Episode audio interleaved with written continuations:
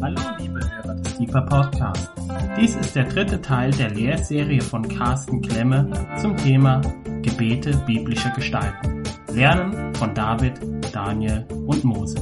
Wir wünschen viel Freude beim Hören und Gottes reichen Segen.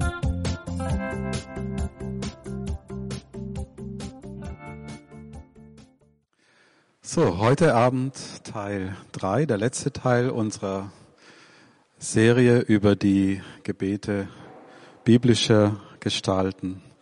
Und zuerst werfen wir noch einmal einen Blick zurück auf die letzten beiden Abende. Und zwar haben wir am ersten Abend den Mose uns angeschaut. Wir haben äh, gesehen, wie Mose mit hineingenommen wird in die Geschichte Gottes, die Gott mit seinem Volk schreibt. Wir haben gesehen, wie äh, der Psalm 90 beschreibt, dass Gott Gott ist, Mensch Mensch ist. Und dann haben wir das Gebet des Mose angeschaut, das sich zusammenfassen lässt mit drei einfachen Worten. Herr, schenke gelingen. Herr, schenke gelingen. Letztes Mal haben wir dann den Propheten Daniel angeschaut und Erstaunliches festgestellt, unter anderem, ähm, ja, dass eben der Daniel einen, nicht nur einen Traum auslegt, sondern einen Traum äh, weiß, den ein anderer geträumt hat. Das ist so, wie wenn George zu Rainer geht und George schaut Rainer ganz tief in die Augen und sagt, ich weiß, was du letzte Nacht geträumt hast. Du hast geträumt von einem Burger und einem Smoothie. Und jetzt kommt noch die Deutung. genau, da ging es ja auch um die gesunde Ernährung bei Daniel, aber ich glaube, das war doch nicht unser Hauptthema.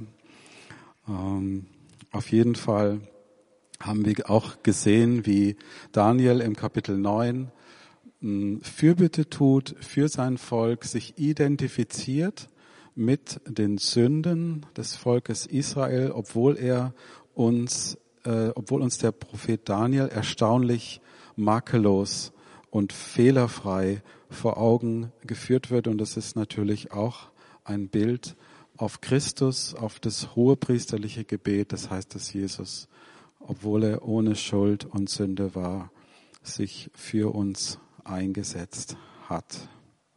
Und heute Abend geht's um David. Und zum Anfang möchte ich gerne ein bisschen ausholen und ihr werdet dann gleich merken, was das dann mit David zu tun hat. Und zwar möchte ich einfach mal von mir persönlich erzählen. Äh, ich bin jetzt 52 und ich war etwa 20, als, als ich mich entschieden habe für Jesus. Und es war einfach so, dass Jesus zu mir kam durch eine Ordensschwester und zwar damals hat man noch Zivildienst gemacht in Deutschland. Das heißt, da gab es eine ähm, den Wehrdienst äh, pflichtmäßig für junge Männer und wenn du das nicht machen wolltest, dann wurde dein Gewissen äh, inquisiert. Also da gab es eine, eine Prüfkommission und da musstest du dann dein, deine pazifistische Gesinnung überzeugend rüberbringen und dann durftest du Zivildienst machen. Und ich habe äh, in Würzburg damals Zivildienst gemacht, in einem katholischen Pflegeheim. Und da war eben diese Schwester Theonita. Und die hat mir nie die Bibel über den Kopf gezogen oder irgendwie mich äh, missioniert, wie man so sagt, sondern ich habe einfach gemerkt, ich war ein, ein junger Mann auf der Suche ähm, nach Sinn, nach warum bin ich überhaupt hier und warum gibt's überhaupt was und was soll das Ganze hier. Und ich habe gemerkt, diese Ordensschwester, diese Frau hat etwas, das mir fehlt.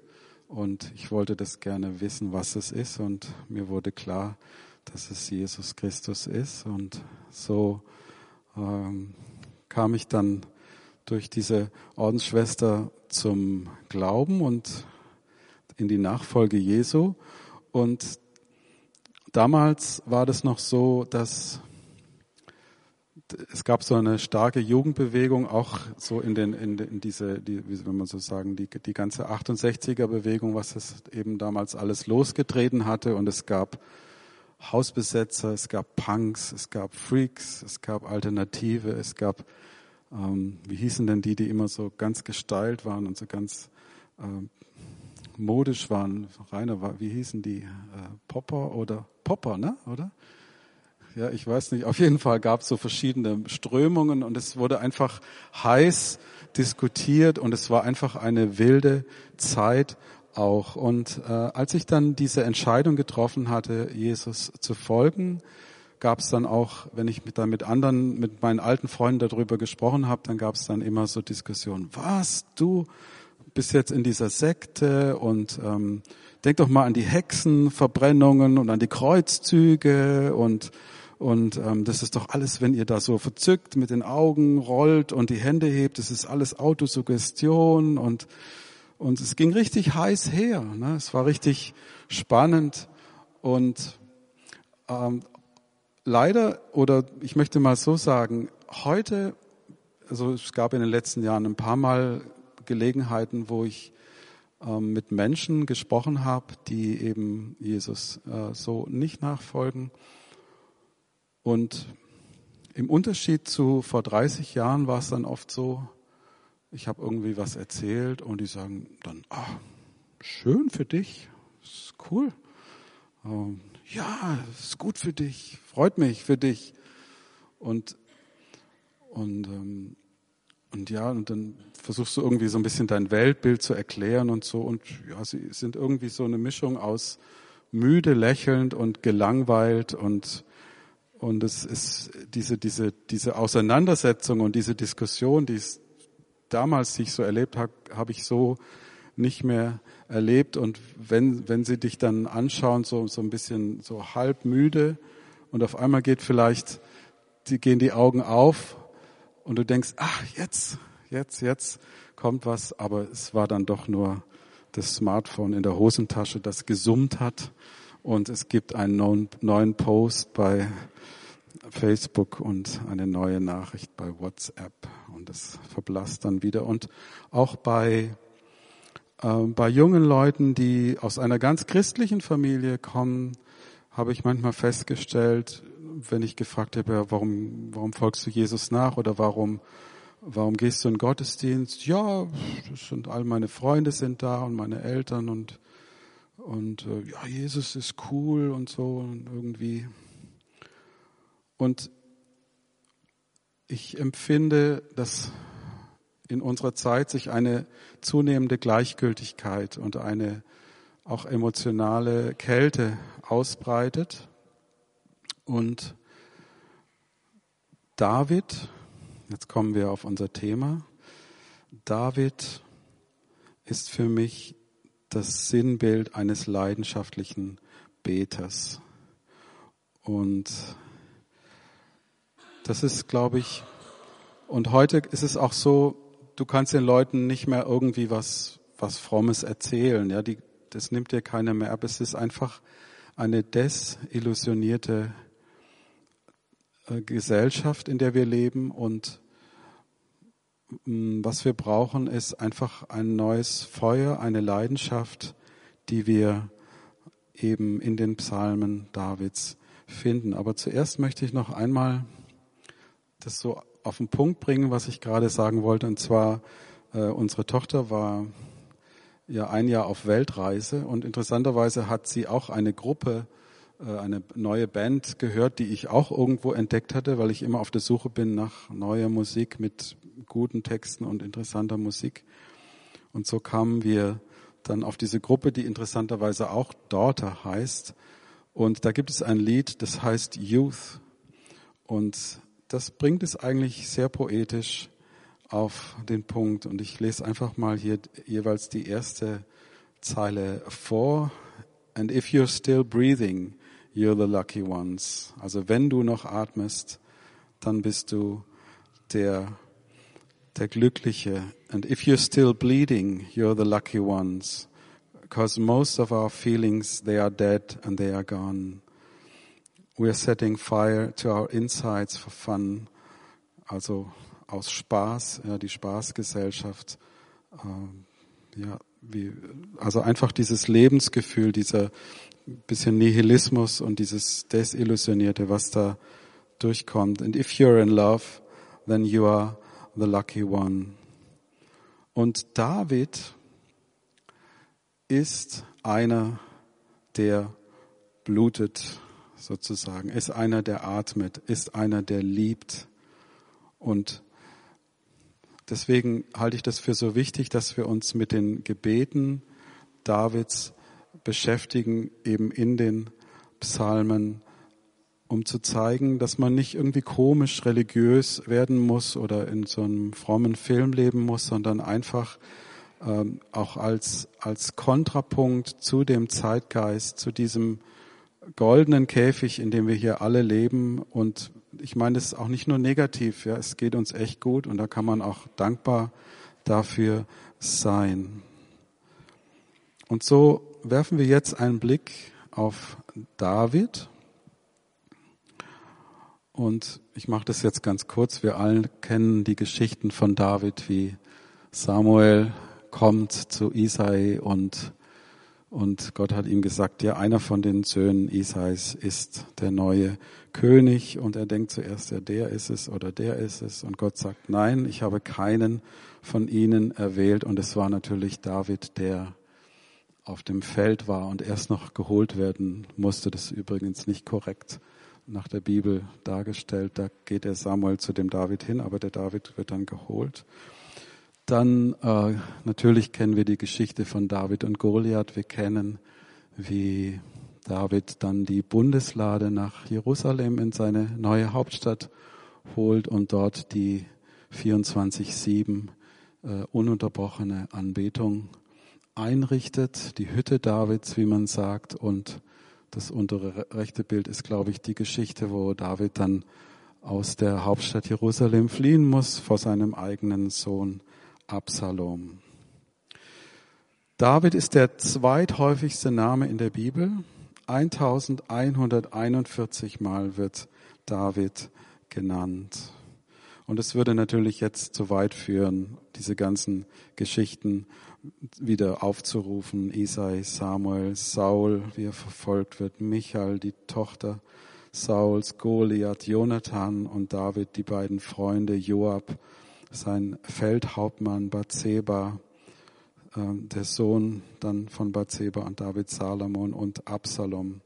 All diese Geschichten kennen wir und deswegen gehen wir jetzt auch nicht näher darauf ein. Ich möchte aber eine Sache so ein bisschen rausarbeiten. Wir alle kennen diesen, diesen raffinierten und richtig, äh, ja, wie soll ich sagen, schon fast schon diesen dunklen Plan Davids, wo er eben äh, die unbedingt die Frau seines Nachbarn haben will und dann eben dann die Schwang, um die Schwangerschaft Bathsebas zu vertuschen, dann einen raffinierten äh, Mord einfädelt.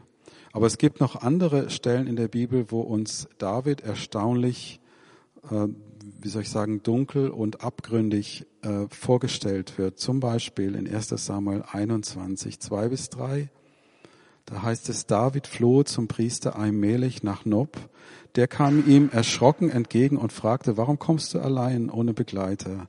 David erklärte, der König hat mir einen streng geheimen Auftrag gegeben. Er hat mir eingeschärft, dass kein Mensch auch nur das geringste davon erfahren darf. Er hat nie einen Auftrag des Königs bekommen, sondern er wurde ja verfolgt von Saul und die Priester von Nob müssen dann nachher mit ihrem Leben bezahlen, dass sie David geholfen haben. Aber es gibt noch, noch eine noch schlimmere Geschichte in 1 Samuel 27. Und zwar ist David äh, geflohen vor Saul in das Land der Philister. Und hier heißt es Vers, Vers 11, 1 Samuel 27, um nicht als Lügner entlarvt zu werden, brachte David bei seinen Raubzügen alle Menschen um, anstatt sie nach Gad zu verschleppen. Denn er wollte verhindern, dass sie ihn verrieten und dem König sein Doppelspiel aufdeckten. So handelte David während seiner ganzen Zeit bei den Philistern. Das heißt, Frauen, Kinder, Alte, sie wurden alle umgebracht auf den Befehl Davids hin. Äh, einfach damit er sein Doppelspiel weiterspielen kann und ähm, seine, seine raffinierte Strategie, um nicht als Lügner entlarvt zu werden, weiterführen zu können. Und als ich das neu entdeckt hatte, ja, dass wir in der Bibel über tausendmal den Namen David finden und Jesus, der Sohn Davids genannt wird. Und David wird uns als ein so auch durchtriebener und fast schon zu richtiger Bosheit fähiger Mensch geschildert. Und es hat mich sehr beschäftigt. Und wir hatten schon in den beiden vorherigen Teilen gesagt, dass ich glaube, dass Gott uns hineinnimmt in seine Geschichte. Also es ist nicht so, dass wir sozusagen Gott sagen, ja, jetzt komm doch mal in mein Leben und segne, was ich tue.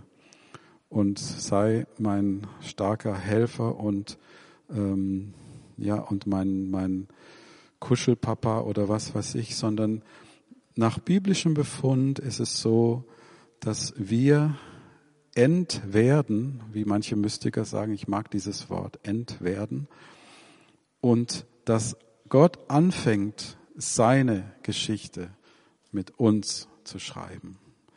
Und so, nur so kann ich das überhaupt verstehen, wenn wir hier so eine lebendige und reale Gestalt vor Augen gemalt bekommen wie David, der wirklich diese Abgründe hat und, und viel Blut an seinen Händen klebt. Und es nicht nur so wie beim ersten Teil Mose.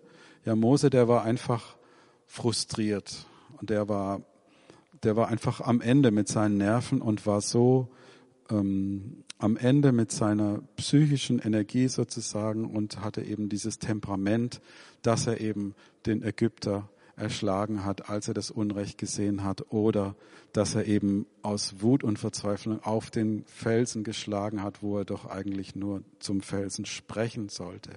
Aber bei David sehen wir nochmal eine andere Qualität von, von Raffinesse, von, von Durchtriebenheit, von, von kalter Berechnung um seine eigenen Interessen durch zu setzen. Also ich will damit sagen, so dieses verträumte David-Bild, so der süße Hirte, der so mit den Schäfchen da auf der Weide, ähm, also das ist nicht der David, den uns die Bibel vor Augen führt. Aber wir können sehen, dass, dass Gott ihn durch viel Leid und durch viele Prüfungen hineinnimmt in seine Geschichte.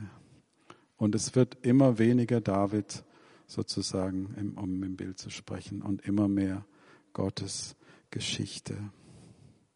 Und deswegen heißt es auf der anderen Seite in 2 Samuel 23, Verse 1 bis 2, die letzten Worte von David lauteten, dies sagt David, Isais Sohn, der Mann, den der Gott Jakobs mit großer Ehre bedacht und zum König erwählt hat, der Mann, der in Israel für seine schönen Lieder berühmt ist.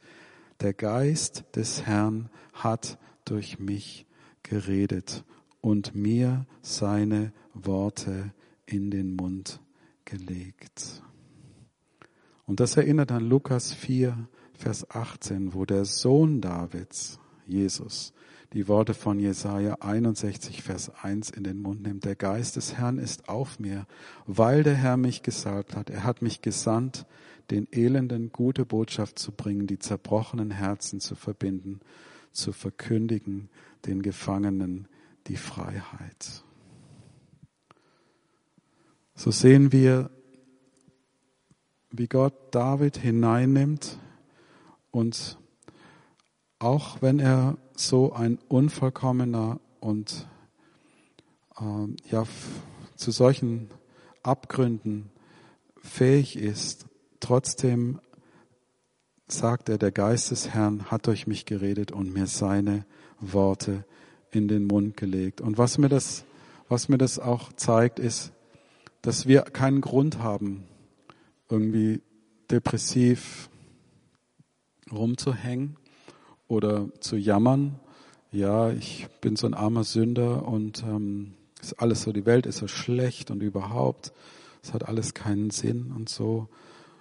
Wenn Gott einen Mann wie David hineinnimmt in seine Geschichte, dann kann er auch dich und mich hineinnehmen und seine Geschichte mit uns schreiben.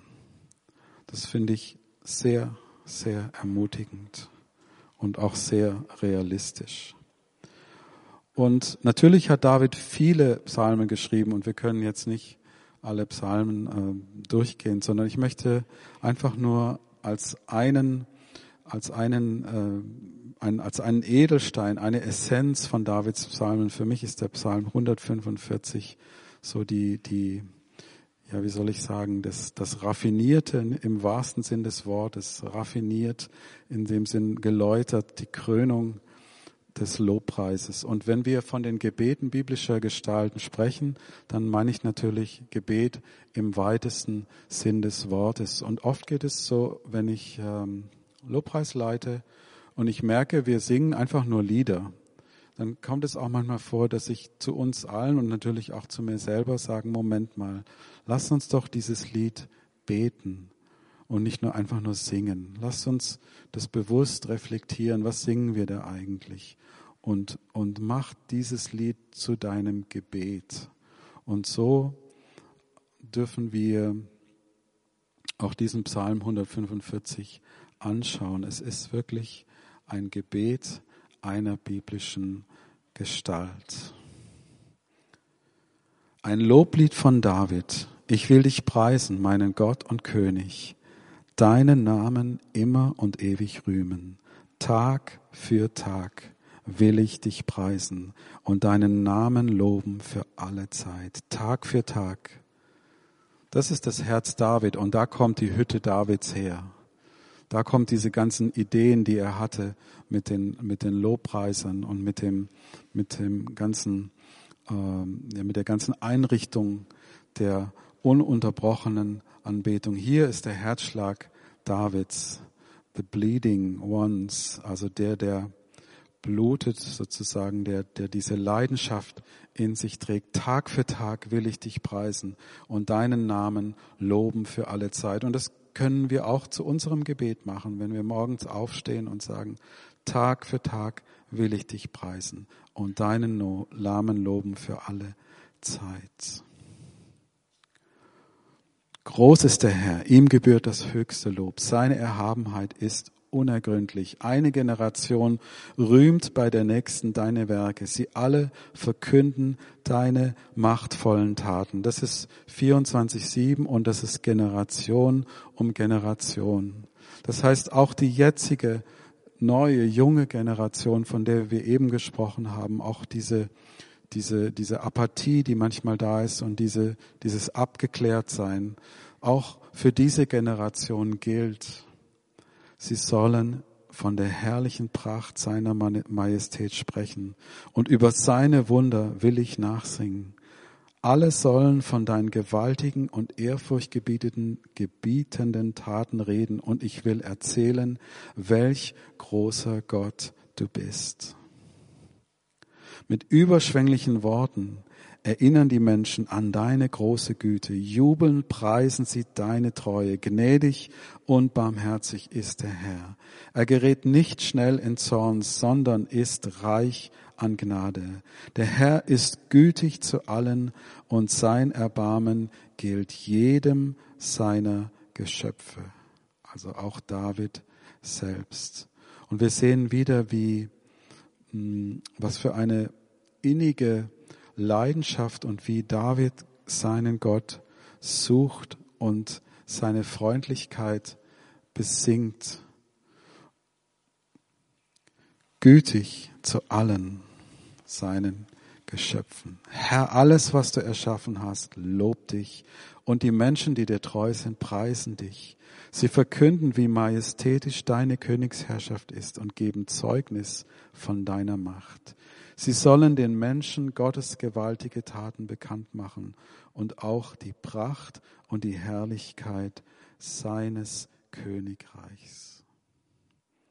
Und wir vom Gebetshaus Freiburg, wir dürfen hier mit einstimmen in dieses Gebet, in diesen hohen Lobpreis, High Praise Davids zu jeder Stunde bekennen, wie gewaltig seine Taten sind und die Pracht und die Herrlichkeit seines Königreichs. Und dann heißt es weiter, dein Königreich ist ein ewiges Reich und deine Herrschaft besteht jetzt und in allen künftigen Generationen. Das erinnert uns wieder an den Propheten Daniel, der auch von diesen Reichen gesprochen hat und zum Schluss sagt, er kommt ein Reich, das wird alles andere zerschmettern und es ist ein ewiges Reich. Wir sehen hier wieder, wie die Bibel, wie alles miteinander verlinkt ist, wie alles ineinander greift. Dann heißt es weiter, der Herr stützt alle, die zu fallen drohen und alle Gebeugten richtet er wieder auf. Das ist auch das Herz David. Er weiß, wie oft er selber gefallen ist. Und er hat immer wieder erlebt, wie Gott ihn aufgerichtet hat. Erwartungsvoll blicken die Augen aller Lebewesen auf dich und du gibst ihnen Speise zur rechten Zeit. Du öffnest freigebig deine Hand und sättigst alles, was lebt, mit deinen guten Gaben. Das ist auch ein wichtiges biblisches Gebet, dass wir uns immer wieder daran erinnern, an die Güte, an die Freundlichkeit, an die Freigebigkeit, an die freigebige Hand Gottes, die alles sättigt, was lebt. Gott ist großzügig, er öffnet seine Hand. Der Herr ist gerecht in all seinem Handeln und gütig in all seinen Taten. Nahe ist der Herr denen, die zu ihm rufen, allen, die ihn aufrichtig anrufen. Er erfüllt das Sehnen und Wünschen derer, die Ehrfurcht vor ihm haben. Er hört, wenn sie um Hilfe schreien und rettet sie. Auch das dürfen wir uns immer wieder bewusst machen. Gott ist der nahe Gott. Gott ist nicht gleichgültig. Er hört unser Sehnen, unser Wünschen, die zu ihm rufen. Der Herr behütet alle, die ihn lieben, aber die ihn missachten, vernichtet er. Das ist natürlich heftig, aber auch hier muss man sehen, die Missachtung der Realität Gottes führt am Ende zur Auflösung. Das ist hier gesagt. Ja, wenn, wenn ich mich trenne, wenn ich Gott missachte, vorsätzlich, bewusst und eine klare Entscheidung treffe, dann führt das zur Auflösung. Und das ist hier gemeint. Aus meinem Mund aber soll das Lob des Herrn erklingen. Alle Menschen sollen seinen heiligen Namen immer und ewig preisen. Tag und Nacht soll das Lob Gottes erklingen. Und das, hier fällt mir noch gerade ein, freigebig. Das ist wirklich, wir ziehen bald um als Gebetshaus und die neuen Räumlichkeiten, die Miete ist nicht ganz billig. Und als ich das nochmal gelesen habe, du öffnest freigebig deine Hand und sättigst alles, was lebt, mit deinen guten Gaben, dann durfte ich, äh, hat mich erinnert, wie das, was für ein absolutes Wunder und wie, wie sehr ihm Ehre und Dank gebührt für seine wunderbare Versorgung, dass wir diesen Mietvertrag unterschreiben konnten. Also der ganze Psalm 145 ist ein einziger Ausbruch von Lobpreis, von Fokussierung auf Gott. Tag für Tag will ich dich preisen. Und auch wir als Gebetshaus wollen Tag für Tag ihn preisen. Und es ist auch so schön, wie oft wir auch in, zum Beispiel beim Hub and Bowl die Psalmen immer wieder singen. Und ich, ich kann nicht betonen, wie, wie, wie wichtig und wie gut es ist, wenn wir auch immer mit biblischen Gebeten unsere Gebetsstunden füllen, weil wir haben auch gesehen beim Propheten Daniel, dass obwohl er totalen Einblick hatte in, in Träume und, und äh, Dinge sehen konnte, die sonst keiner außer ihm gesehen hat. Deswegen heißt es trotzdem, dass der Prophet Daniel in der Schrift geforscht hat. Er hätte ja auch sagen können, ja, ich, das sehe ich jetzt so alles, da muss ich ja nicht mehr in der Bibel lesen sozusagen. Aber nein, es ist wichtig und so ist unser Beten, es ist gut, wenn wir das gründen und festmachen, auch mit den Gebeten der Gestalten, die uns in der Bibel begegnen und eben mit diesem hohen Lobgesang Gottes, wie wir ihn hier im Psalm 145 finden von David. Und am Ende möchte ich auch hier wieder etwas zeigen, was, was mich sehr bewegt und was wir ja auch eben schon betrachtet haben, dass, dass Gott David hineinnimmt in seine Geschichte. Zum Beispiel in Lukas 1, Vers 30 bis 33, da heißt es unter anderem, Gott der Herr wird ihm den Thron seines Stammvaters David geben. Er wird für immer über die Nachkommen Jakobs herrschen und seine Herrschaft wird niemals aufhören. Es geht natürlich um Jesus selbst. Und es wird noch spannender in Offenbarung 3, Vers 7. Schreibe an den Engel der Gemeinde in Philadelphia, der, der heilig ist, dessen Wort wahr ist und der den Schlüssel Davids hat, der den Schlüssel Davids hat. Wenn er aufschließt, kann niemand zuschließen. Wenn er zuschließt, kann niemand aufschließen. David, der uns so als eine so reale Gestalt, Figur vor Augen gemalt wird. Am Ende heißt es, da ist hier die Rede vom Schlüssel Davids. Und es wird noch, noch stärker. In Offenbarung 22, Vers 16 heißt es, wo der auferstandene Christus in Herrlichkeit, ja, sagt, ich bin der Nachkomme Davids, der Spross aus seinem Wurzelstock. Offenbarung 22, Vers 16. Wir sehen hier wieder, wie die Geschichte des Himmels und unsere kleine Geschichte hier unten, wie das alles miteinander verwoben ist und wie am Ende im, im, ja, wie soll ich sagen, im Himmel oder der Offenbarung, wo alles sich einem Ende entgegen neigt und wo, wo sozusagen die Geschichte ein Ende findet, dort finden wir wieder den Namen Davids, der die Psalmen geschrieben hat und der gesagt hat, der Geist des Herrn hat durch mich geredet und, und der auferstandene Christus in seiner Herrlichkeit sagt, ich bin der Nachkomme Davids, der Spross aus seinem Wurzelstock.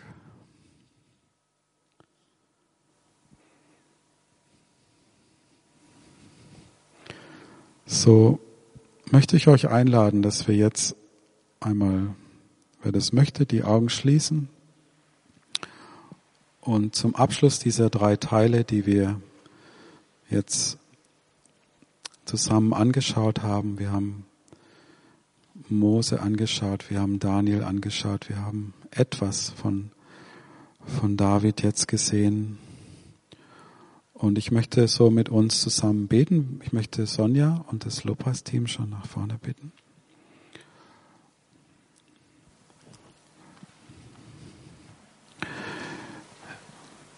Herr Jesus Christus, danke, dass du uns hineinnimmst in deine Geschichte. Catch me up in your story.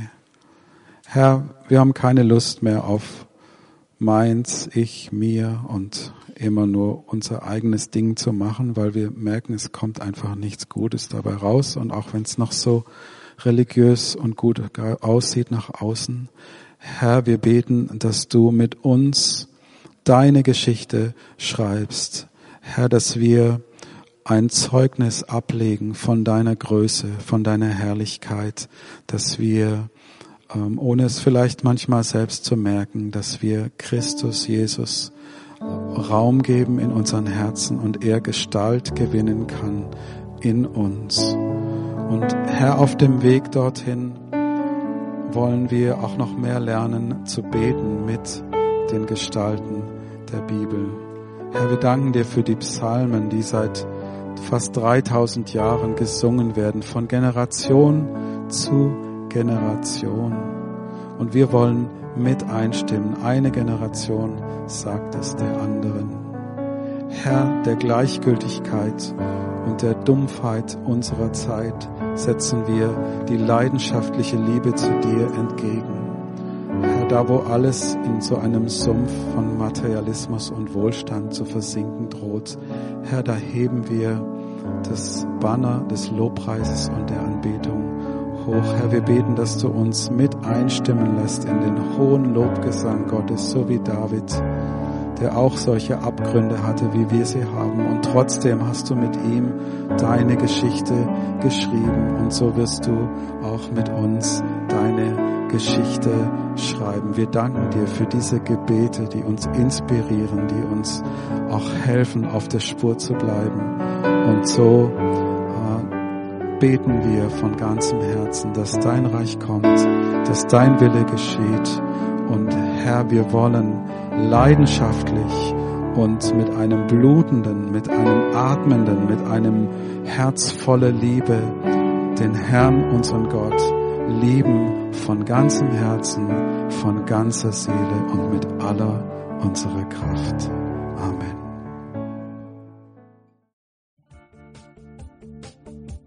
Liebe Hörer, wenn Sie noch weitere Abende aus unserer Deeper-Serie mit- und nacherleben möchten, so besuchen Sie uns einfach auf unserer Webseite www.gebetshaus-freiburg.de. Dort erfahren Sie auch, wo Sie uns finden können und wie Sie unsere Arbeit unterstützen können.